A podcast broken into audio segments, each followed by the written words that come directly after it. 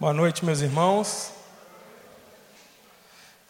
Não tinha melhor introdução para o nosso sermão do que esses lindos testemunhos aqui. E eu queria te convidar a abrir a sua Bíblia em Romanos 12, verso 2.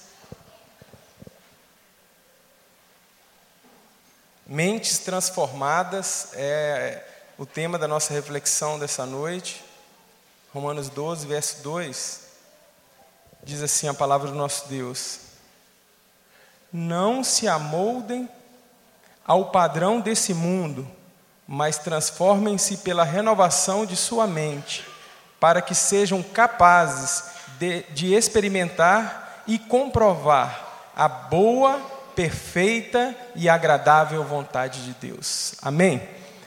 Meus irmãos, você já parou para pensar por que, que você pensa da maneira que você pensa? Por que, que você pensa da maneira que você pensa? A verdade é que você age de acordo com o que você pensa. Meus irmãos, há pelo menos 60 dias, eu me sinto paralisado nesse, nesse versículo 2 de Romanos 12, a respeito sobre modo de pensar. Toda vez que eu vou conversar com alguém, que eu vou tomar alguma decisão, eu pense: por que, que eu estou pensando dessa maneira? Será que essa é a maneira que agrada o coração de Deus? A verdade é que desde que nós nascemos, nós somos influenciados pelas nossas experiências. Nós pensamos através de algumas experiências, e eu vou explicar.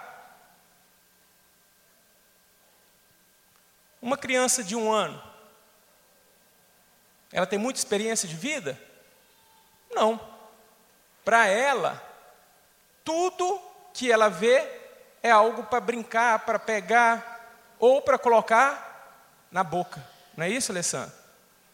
Jorge Carlos sabe muito bem, não tem um aninho ainda, mas já, tá, já tem um aninho, né? E a criança, ela através das experiências que ela vai tendo, ela vai tomando algumas atitudes, algumas decisões. Por exemplo, tem algumas tomadas aqui, o Jonathan chegou mais cedo aqui, uma não estava funcionando. Eu falei, põe o dedo aí para ver se está funcionando. E a criança acha que tomada é brinquedo. Até que ela descobre que tomada não é brinquedo. Ela põe o dedo lá e toma um choque. A partir desse momento, na experiência dela, ela associa que aquilo não é brinquedo. Gente, e é assim conosco. Você já pensou ou já mudou de pensamento a respeito de alguma coisa? Balança a cabeça assim. Você pensava piamente, olha, era assim que é. E hoje você pensa o contrário? A respeito de alguma pessoa, você já mudou seu parecer, sua opinião? Parabéns, nós somos iguais, nós somos humanos. Nós pensamos, nós agimos, e isso faz de nós humanos. Tem uma frase que eu amo muito, que diz assim: todos conhecem, uma ação vale mais do que mil palavras. Uma ação vale mais do que mil palavras, e é uma verdade. Mas sabe o que acontece? É o tema da nossa reflexão dessa noite. Antes da gente agir, e foi falado muito isso, e lá no Vida Vitoriosa, no Isso Pega aqui na igreja, sobre a transformação da maneira da gente pensar, que vai influenciar diretamente a minha maneira de agir. Então, antes de ter uma ação que vale mais do que mil palavras, o texto diz isso. Eu preciso ter uma renovação na minha mente para mim ter uma transformação na minha ação. E durante toda a nossa vida é assim. Tem um ditado que os mais experientes aí também conhecem: gato escaldado. Gente, eu pesquisei: escaldado é água quente ou fria? Quem sabe? Quente, né? E ele não quer saber se a água está quente ou está fria. O negócio é que ele sai fora de banho. Quem tem gato aí sabe que é difícil dar banho no gatinho, não é, gente? Alguns gostam, né? De acordo com a experiência deles. Não sei se você já teve a experiência de encontrar uma pessoa na segunda-feira, ele falou assim: Você pode me emprestar um dinheiro hoje para mim te acertar na sexta-feira? E essa pessoa até hoje não acertou com você. Talvez nessa área, as suas ações com essa pessoa vai ser de acordo com as experiências que você teve com essa pessoa. Gente, não é só negativa, não. É experiência positiva. Os mais antigos aí também lembram do tempo da caderneta, né? Nos supermercados, na, na, nos armazéns, a pessoa anotava na caderneta. Tem um senhor no Embaúbas, que eu me lembrei dele agora, sou Zé Bananeiro. Eu tenho 40 anos. Desde os 5 anos de idade, minha mãe sabe disso. Sou Zé, até hoje, vai com a carroça dele no bairro Embaúbas vender a banana. E ele é analfabeto mas ele entrega a caderneta e a caneta para a pessoa anotar para ele a, a, quantidade de banana. E depois a pessoa acerta. As experiências dele, deve ter tomado algum cano, né, gente? Mas as, ele está lá até hoje. As experiências dele foram boas, porque ele está lá até hoje, ele atende as pessoas, e eu fico vendo, o homem parece que não envelhece. Quando eu tinha 35 anos atrás, ele está do mesmo jeito. E essa é a experiência humana dia após dia. Mas o ponto principal da nossa reflexão não vai se ater na sua experiência. Porque por mais que você é uma pessoa vivida e experiente, o texto diz assim: não se amoldem ao padrão desse mundo, mas transformem-se pela renovação da sua mente. Para quê? Para que sejam capazes de experimentar e comprovar a boa, perfeita e agradável vontade de vontade de Deus. E o ponto Deus faz toda a diferença naquilo que a gente vai construir enquanto pensamentos essa noite. Em 1 Coríntios, capítulo 12, não precisa abrir na sua Bíblia, que nós temos, eu não quero passar da hora, mas 1 Coríntios capítulo 12, verso 31, o apóstolo Paulo, que nós tanto admiramos, o homem que escreveu a maior parte do, dos, dos, da, do Novo Testamento, ele fala assim, na parte B do versículo 31, passo agora a mostrar para vocês um caminho mais excelente. Ele diz assim: agora eu vou falar com vocês de algo novo, maior. E sabe o que ele faz? Ele escreve 1 Coríntios 13, que ele narra ali, que não basta você ter dinheiro e doar dinheiro, não basta você doar seu corpo para queimar. Se você não tiver amor, não vale nada. E ele narra aquela carta de amor maravilhosa sobre o padrão elevado de comportamento que um ser humano cristão deve ter. Vou ler apenas os três primeiros versículos. Ele dá um upgrade no padrão de comportamento.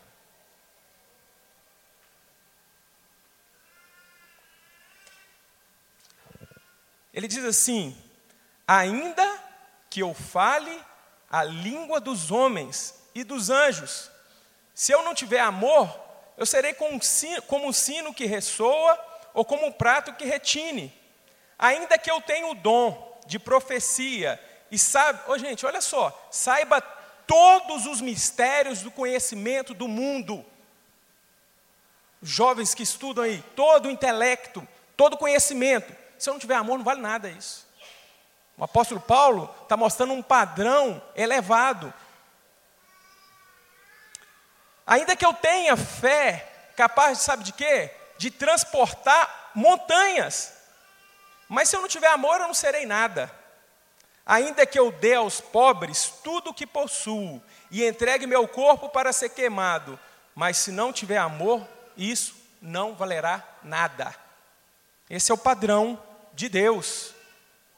As nossas experiências pessoais não podem sobrepor os pensamentos do Espírito Santo ao meu respeito. E gravem bem isso, até experiências espirituais não valem, não sobrepõem, não sobrepõem algo novo que o Espírito ministra no seu coração. Isso serve para quem caminha com Jesus há muito tempo. Deus é um Deus de novidade de vida. Deus, às vezes você pensa que já viu de tudo, a própria palavra fala que na idade avançada ainda darão frutos. Agora, mesmo Paulo, que a gente fala com tanto carinho de Paulo, ele escreveu essa linda declaração sobre amor, porém ele acreditava piamente que os cristãos eram uma ameaça perigosa para o seu povo. olha a maneira de pensar de Paulo. As suas experiências pessoais, a experiência de Paulo pessoais, de Saulo, eram fortes demais para ele acreditar nisso. Saulo fazia parte de uma família que zelava pelos preceitos judaicos. Ele era um hebreu da tribo de Benjamim. Certamente o sonho da sua família era que Saulo fosse um grande rabino. E para isso ele foi criado segundo o coração dos que eram seus. Seus pais mandaram ele estudar em Jerusalém. Sua irmã morava na cidade, e muito provável que tenha morado com ele durante esse tempo de estudo. Saulo se destaca e é acolhido por o mestre Gamaliel, uma das maiores autoridades, se não for a maior de todo o judaísmo da época. Olha só, gente, como Saulo pensava, consequentemente, como Saulo agia. A primeira aparição do, de Saulo na Bíblia se dá no livro de Atos. Atos 7,58 narra a morte de Estevão, um cristão dedicado, que foi condenado a morrer e morrer apedrejado. No verso 58, ali aparece Saulo. Olha o que diz o texto: Arrastaram-no para fora da cidade e começaram a apedrejá-lo. As testemunhas deixaram seus mantos aos pés de um jovem chamado Saulo. Não para por aí, pensa como esse, jovem pensava. Saulo estava ali, Atos 8, de 1 a 3, consentindo, aprovando a morte de Estevão. Naquela ocasião desencadeou-se grande perseguição contra a igreja. Todos, exceto os apóstolos, foram dispersos pelas regiões da Judéia e de Samaria. Alguns homens piedosos sepultaram Estevão e fizeram por ele grande lamentação. Olha o verso 3, pensamento de, Paulo, de Saulo. Saulo, por sua vez, devastava a igreja, indo de casa em casa, arrastava homens e mulheres e lançava na prisão. Assim Paulo, assim Saulo pensava, assim Saulo agia. Essa era a maneira dele pensar. Agimos conforme pensamos até o encontro transformador com Jesus em Damasco. Eu não vou falar da vida do apóstolo Paulo, seria uma ótima reflexão sobre transformação de vida, mas eu quero resumir em uma frase falada pelo apóstolo Paulo, que a gente pode imaginar o que o novo homem com Cristo pensa e fala e age. Diz assim lá em Filipenses, que todos conhecem, porque para mim o viver é Cristo e o morrer é lucro. Essa é a transformação que Jesus faz na mente de quem conhece e caminha com Ele. Guarde essa frase. No encontro com Jesus, para quem ainda não se decidiu caminhar com Jesus Cristo, o ser humano, ele tem uma oportunidade, e aqui, todos que estão aqui me ouvindo, tem a oportunidade de se render e se entregar ao Deus Criador, a Jesus Cristo que pagou o preço do meu e dos, dos seus pecados. E a gente pode, enquanto igreja, cultuá-lo e proclamá-lo, é isso que estamos fazendo. Se você ainda não entregou sua vida para Cristo, esse é o local de fazê-lo. De pedir a Deus que mude sua maneira de pensar. Talvez você pensava que você podia fazer de tudo um encontro com Jesus Cristo, com, no encontro com Jesus Cristo, nós mudamos a nossa maneira de pensar. Na caminhada com Jesus Cristo, nós renovamos a nossa maneira de pensar. Que coisa maravilhosa, né? Às vezes a gente pensa, a gente está cansado, a gente na caminhada cristã, o próprio Senhor Jesus disse, ele não enganou a proposta da vida cristã, que no mundo a gente vai ter aflição. Todos vocês, se foram parar para conversar um com os outros, passam por alguma aflição. Quem não passa? Todo ser humano tem aflições, mas Jesus disse: tenha de bom ânimo, eu venci o mundo. Em todas as áreas da nossa vida, nós precisamos. E aí, gente, eu vou abrir um parêntese. é, na, no, no nosso cotidiano, no trabalho também, assim como o Breno pregou ali, eu sirvo a Jesus Cristo como dentista. Eu posso servir a Jesus Cristo como empresário. Eu posso servir a Jesus Cristo como um, um, um zelador. Aonde você estiver, você pode ter a presença de Deus e transbordar a presença desse Deus. Eu quero dar um exemplo do nosso cotidiano. Eu moro em Patinga há 40 anos, desde que eu nasci. Eu cresci no entorno dessa empresa, a Uzi Minas. Quantos de vocês trabalham ou já trabalharam na Uzi Minas? Levanta a mão. Muitas pessoas, muitas pessoas. É, e a Uzi Minas, eu não me esqueço, desde criança, um slogan, que era a, o slogan principal da Uzi Minas, uma empresa cidadã.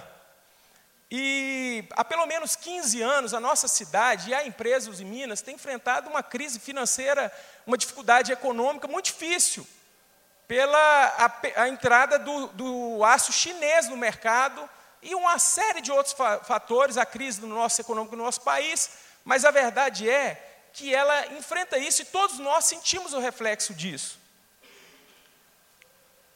Eu tive o privilégio de, de participar em janeiro desse ano, a convite da, da, da diretoria da Uzi Minas, do resultado do, do, do ano de 2017 da Uzi Minas em janeiro. Eu vou ler a frase do jornal Diário do Aço, dia 12 de janeiro. Se 2017 a Uzi Minas, através do trabalho árduo de vocês que trabalham lá, da diretoria, decidiram renovar a mente e trabalhar. E assim diz a notícia: se 2017 já tinha vindo sendo marcante para os Minas em razão dos resultados operacionais e financeiros, agora a empresa tem um outro resultado mais importante para comemorar. Depois de 23 anos, ao longo dos 365 dias, não ocorreu nenhum acidente fatal nas operações da empresa. Palavras do gerente de segurança Eduardo Moreira Barbosa, notícia do Jornal Diário do Aço, de 12 de janeiro desse ano. Notícia do mês passado, agosto. Um dia depois da morte de um funcionário que realizava manutenção em um equipamento, um estrondo vindo da unidade da Uzi Minas em Patinga, no Vale do Aço, assustou a população da cidade no início da tarde dessa sexta-feira. A fumaça, da, a fumaça da fábrica, que fica no centro do município, pôde ser vista de diferentes pontos. O Uzi Minas confirmou que houve uma explosão em um gasômetro e, segundo o Corpo de Bombeiros, 34 pessoas ficaram feridas. O estado de saúde delas ainda não foi informado. Meus irmãos, um exemplo de cotidiano. Como nós necessitamos pedir a Deus para renovar nossa mente junto com o pastor Cioli, pastor Júnior, nós temos orado pela recuperação dos Minas. Porque eu lembro, ele falou: o que isso tem a ver com renovar a mente? Tem a ver que o, o crente que trabalha lá dentro, que recebe seu sustento lá dentro, que envia a sua oferta para o missionário, também depende que essa empresa esteja bem. Não é pecado nenhum orar pelo equilíbrio financeiro dessa empresa na nossa cidade, não. Mas a gente precisa renovar. Eu fiquei meditando quanto tempo de trabalho quem já trabalhou aí sabe como é que é a realidade lá dentro, gente. É muito amor. Quando eu vejo as pessoas que trabalharam na usina e ainda trabalham nessa empresa, que é a maior empresa da nossa cidade, o suor que foi para chegar no estado dessa notícia de janeiro, gente. Teve gente que chorou lá quando foi dar o resultado, que tinha um ano que não tinha um acidente. Aí, dez anos de um trabalho exaustivo para colocar a empresa que estava para fechar as portas, a nossa cidade perigoso ficar desértica. Porque se não tem emprego, as pessoas saem. Dez anos de trabalho, em um minuto pode se perder. De suor, de dedicação. O presidente Sérgio Leite deu uma entrevista falando que era incalculável o prejuízo, não sabia o que, o que tinha acontecido ainda. Só que três horas depois do acidente ele estava dentro da empresa. Nós precisamos ter ações que vão ser renovadas de mente. Eu fico passando, eu, todo mundo, os Minas voltou à sua rotina. Com problemas, sim. E agora pense no seu cotidiano. Quantas coisas têm acontecido que fogem ao seu controle? Dez anos de uma construção sua, de um projeto seu, pode cair por água abaixo num minuto. Nós dependemos ter a mente renovada pelo Espírito Santo. Sabe por quê? Um problema vira oportunidade de Deus agir. Eu creio no milagre de Deus, no livramento de não ter nenhuma morte ali, a não ser aquela no trânsito lá fora. É quase impossível uma tragédia daquele tamanho não ter mortes. Eu creio na oração do povo de Deus, eu creio nisso. Creio na renovação da mente e eu creio que todas as coisas cooperam para o bem daqueles que amam a Deus. Eu creio que esse acidente pode gerar salvação, pode gerar temor a Deus, pode gerar instrumento dos que trabalham lá dentro para falando do amor de Deus. Como é necessário renovar a nossa mente. E eu quero caminhar para o final da nossa reflexão. Abra sua Bíblia em Lucas 23. Nós vamos falar de um cidadão que renovou a mente dele aos 48 minutos do segundo tempo. Ladrão da cruz. Uma trajetória errante na terra.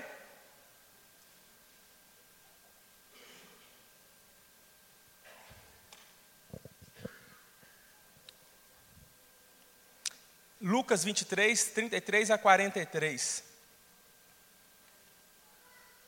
Esse personagem bíblico tem preciosas, preciosos ensinamentos para trazer, para a gente essa noite. Sabe, depois que ele encontrou com Jesus, poucos minutos, ele já tinha morrido, mas a atitude de renovação na mente de, desse diálogo entre Jesus e, e, os, e o ladrão da cruz ali, nós vamos refletir um pouquinho.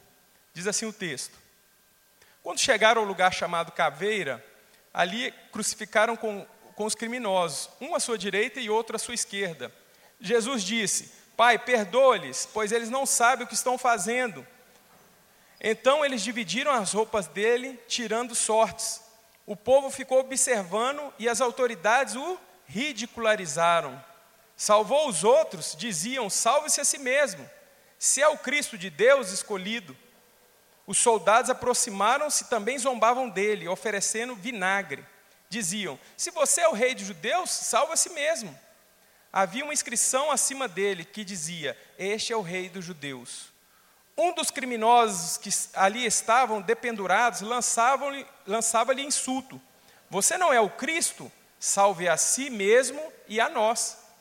Mas o outro o repreendeu, dizendo: Você não teme a Deus? nem estando sobre a mesma sentença, nós estamos sendo punidos com justiça, porque estamos recebendo o que os nossos atos merecem. Mas este homem não cometeu mal algum. Então Jesus lhe disse: Então ele disse: Jesus, lembra de mim quando entrares no teu reino. Verso 43. Eu lhe garanto, respondeu Jesus, hoje mesmo estará comigo no paraíso. Vamos orar mais uma vez? Ô oh, Pai, muito obrigado, Senhor, pela tua palavra que transforma e renova a nossa mente, Pai. Nesses poucos instantes que estamos desse fim da nossa reflexão, continue falando profundamente aos nossos corações. O Senhor é o Deus do tempo. O Senhor tem todo o cronos. O Pai, o Senhor não precisa de muito para falar, para mudar a nossa vida, Pai. A tua palavra tem esse poder. Abre os nossos ouvidos espirituais para entender esse diálogo em nome de Jesus. Amém. Meus irmãos, o livro de Marcos é o único livro que narra quanto tempo Jesus ficou crucificado. Ele, ele foi, ficou crucificado durante seis horas. Os outros livros, o único livro que narra esse diálogo do ladrão arrependido é o livro de Lucas. Os outros livros dizem que todos, sem exceção, inclusive os dois ladrão, ladrões, eles zombavam de Jesus.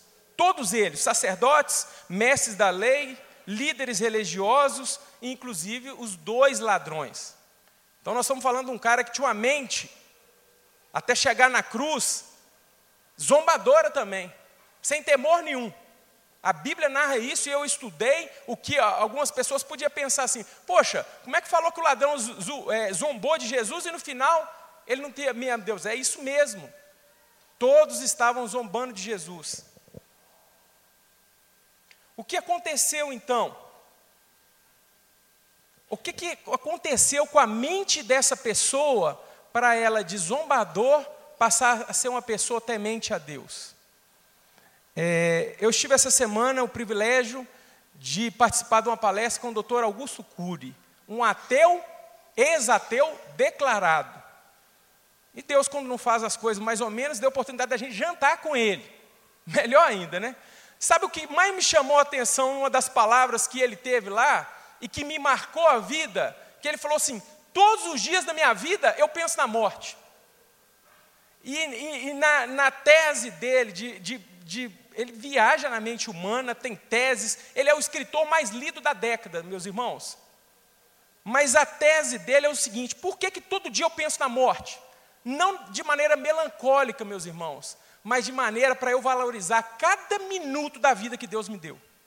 Eu tenho que pensar nisso, e nos estudos dele, essas pessoas que são corruptos, que roubam bilhões, que nem as gerações futuras dele conseguem gastar esse dinheiro. Sabe o que essas mentes pensam?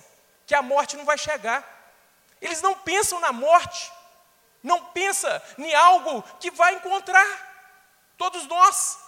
A pessoa acha que faz e acontece, num dia não vai ter um juízo, não vai encontrar sua finitude. E o que chamou atenção é que esse ladrão, a gente pode pensar o seguinte: ele encontrou algo pior que a morte. Porque pior do que morrer crucificado ao lado de Cristo é morrer sem Cristo. Ele viu algo ali, naquele cenário, de ele encontrou forças para dialogar com Deus. Nós podemos aprender no mínimo três coisas com eles. Eu não quero passar do meu tempo, nós temos 12 minutos. Mas ele, ele ali, ele teve três, três situações que eu quero refletir rapidamente conosco. A gente já sabe que em Mateus 10, 28, a Bíblia diz assim: não temam aqueles que podem matar o corpo, mas não tem nada a fazer com sua alma. Eu creio que ele possivelmente já sabia da fama de Jesus, e se não, já escutou alguma das palavras de vida eterna que Jesus dava, mas naquele momento, existe um ser, que é o Espírito Santo de Deus, que ele tem todo o poder, que ele tem um papel lindo na história da humanidade. Ele convence o homem do pecado, da justiça e do juízo de Deus. Esse Espírito Santo está aqui essa noite. Ele, como que, entrando na mente desse, desse, desse ladrão, transforma a mente dele. Eu sou justo está sendo condenado. Ele não fez nada.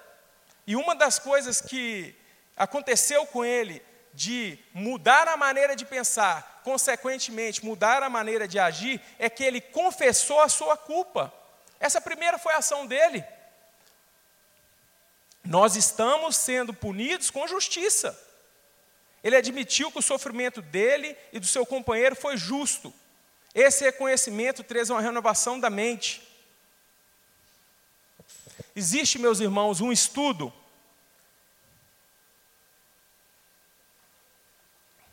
Olha que tremendo isso. Um estudo de pesquisadores americanos que, através de diálogos, eles conseguem mapear, não sei se com precisão, mas bem próximo, através do diálogo, o possível comportamento futuro das pessoas. E eles estudaram esse diálogo dos dois ladrões. E sabe o que eles detectaram lá e puderam fazer conjecturas, é claro? Que ainda que, pela atitude e a fala daquele ladrão que falou assim: Você não é filho de Deus? Faz o seguinte, manda os anjos aí te tirar e tirar a gente, né? Através dessa fala, na análise comportamental que o ser humano tem, eles concluíram que, ainda que um anjo descesse do céu e tirasse aquele criminoso da cruz, mesmo assim ele continuaria cometendo delitos, porque através desse estudo não se via arrependimento das suas atitudes, ele queria era só se livrar. Muito interessante isso, né? A gente pode ver através de ações o que a pessoa pensa. O pastor Cioli hoje pregou sobre o que é ser cristão. A nossa ação tem que denunciar, no bom sentido, quem nós somos. Se eu sou levado pelos meus desejos, aí vou decidindo, decidindo, eu tenho que paralisar e falar: Deus, renova minha mente, como que o Senhor quer que eu pense para resolver essa situação? Às vezes a gente quer ser muito prático, mas a gente tem que ser reflexivo. A gente tem que refletir nas coisas. Você não pode tomar decisões precipitadas. Ao mesmo tempo, você não pode demorar para tomar decisões. Quem que vai ajudar a gente nisso, gente? O Espírito Santo de Deus, ele tem todo conhecimento. Às vezes ele está disponível, a gente nem busca. Sabe outra atitude dele? Ele reconheceu o reino de Jesus Cristo. Só quem tem o Espírito Santo consegue reconhecer que Jesus é Deus. Porque pediu para que lembrasse dele quando tornasse rei. Que admirável. Olha que situação, vocês já pararam para pensar nisso? Sabe quando que esse ladrão reconheceu Jesus como rei, Júnior? Ensanguentado, sem fazer milagre nenhum, esse homem reconheceu que Jesus era o Filho de Deus. Tinha muita gente que viu Jesus fazer milagre, levantar defunto, que não reconheceu Jesus como rei. Essa pessoa vendo Jesus humilhado, no pior momento da vida humana dele, ele falou: Esse aí é rei. Esse é rei. Lembra de mim, meu rei, aquele rei ensanguentado, igual do filme. Só o Espírito Santo pode fazer isso com uma pessoa. Para terminar,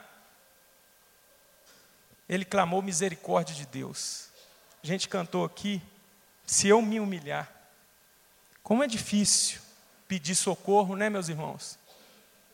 Porque nós não gostamos de nos humilhar e de admitir a nossa necessidade, a nossa fraqueza. Às vezes a gente tem vergonha de falar que eu virei crente. Eu tinha, porque eu sei. Eu sentava, nossa, quando alguém me via, eu queria escapulir. E aí, isso é um, é um modo de pensar. Deus transforma, eu tenho o maior orgulho de falar que eu sou servo de Deus vivo.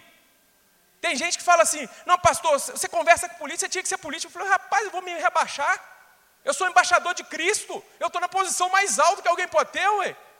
Mas eu falo isso com certeza absoluta e convicção do meu chamado. Não por prepotência, gente. É uma alegria poder ser usado por Jesus Cristo. Isso é a maior alegria que o ser humano pode encontrar na terra. Mas ele pediu misericórdia. Muitos, mesmo em circunstâncias desesperadoras, como do ladrão, continua a manifestar sua bravura, proclamando orgulhosamente sua autossuficiência. Jesus exaltará somente aqueles que se humilham e a Ele pedem ajuda. Talvez você se identifique com essa última situação. Você confessa seu pecado, você reconhece Jesus, mas não se humilha diante dos seus erros, tem dificuldade de reconhecer. Nós vamos orar agora, e esse é o momento seu com Deus. Abaixe sua cabeça, feche seus olhos. O Espírito Santo de Deus está aqui. E você vai ter um tempo agora para orar, pedindo a Deus que, todos de olhos fechados, é um momento seu com Deus. Eu fui apenas um instrumento de Deus para Ele falar aquilo que Ele queria falar com você. Eu pedi a Deus muito que usasse a minha vida para entregar para você tudo aquilo que Ele queria falar, mesmo com as minhas falhas. Sabe por que, que eu vim com coragem? Porque a minha mente renovou. Não é as minhas habilidades, não é a minha memória que fez essa mensagem ser entregue, mas o poder do Espírito Santo. Só com a renovação da nossa mente a gente consegue entender que Deus é Deus e que Ele me ama e Ele não quer que nenhum ser humano vive uma vida afastada de Deus, ou talvez bem pertinho, ao lado, como aquele outro ladrão da cruz, querendo os benefícios que Jesus pode dar, querendo apenas aqueles benefícios da graça de Jesus Cristo. Nós queremos o evangelho, o evangelho inteiro de Jesus, nós queremos participar do seu sofrimento, isso um privilégio para a igreja. E eu quero te convidar, é para levantar as mãos, não, para vir aqui à frente nós vamos orar. Você que entendeu essa mensagem, que essa mensagem falou com você, Você que quer ter a mente renovada, que os seus problemas sejam sempre antecipados por uma mente renovada, o olhar sobre cada situação do seu dia. Pode sair do seu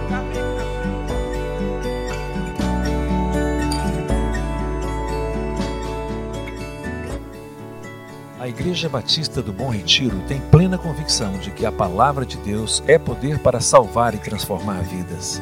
Nosso desejo é que essa mensagem tenha alcançado seu coração.